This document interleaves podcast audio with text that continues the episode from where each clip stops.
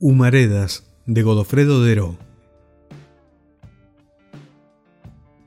El sol apenas entreabre con sus dedos de oro la cortina rosada de los vapores matutinos, cuando, ya por el agujero abierto en el techo de paja del rancho, una columnita de humo azul desenrosca lentamente sus graciosas espirales. El criollo es madrugador, le gusta, cuando nada se mueve todavía en el campo adormecido, saltar de la cama, sacudir el sueño y prender fuego para el mate. La cama es dura, poco confortable y se la puede abandonar sin mucho sentimiento.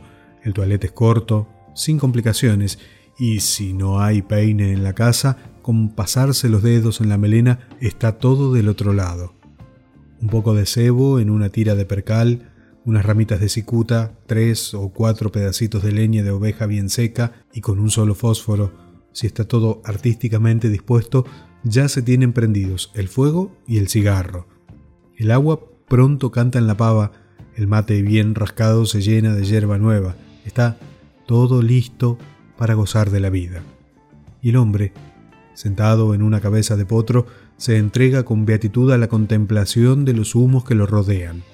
El humo del fogoncito se levanta suavemente y no demora en la pieza, pues la atmósfera está serena, sin vientos, sin mucha humedad, y la llama brilla, viva, alegre. Un sorbo del mate, una bocanada del cigarro.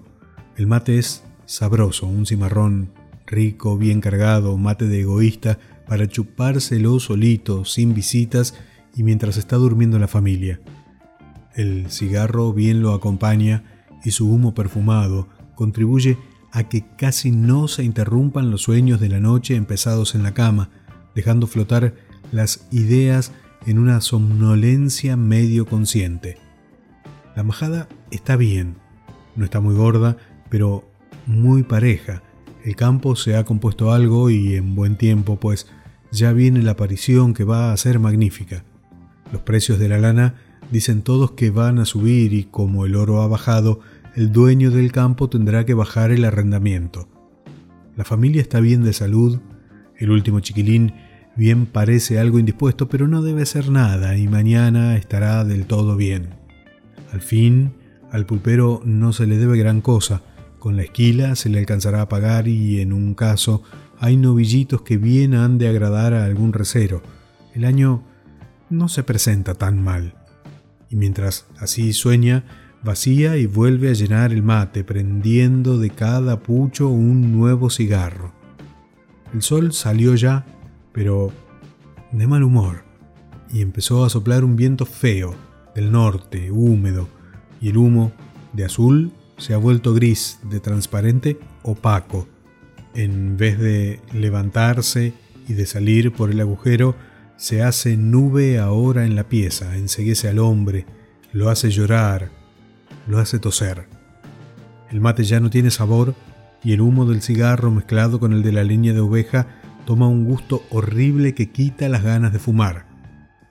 Todavía sueña el hombre, pero en semejante atmósfera los sueños se vuelven pesadillas. ¿Quién sabe el año cómo nos saldrá al fin? Estos novillitos parece que no quieren echar cuerpo, como si estuvieran entecados. El pulpero seguro se me va a enojar, porque de pagarlo con la lana ni pensarlo por bien que se venda. No sé ese muchacho lo que tendrá.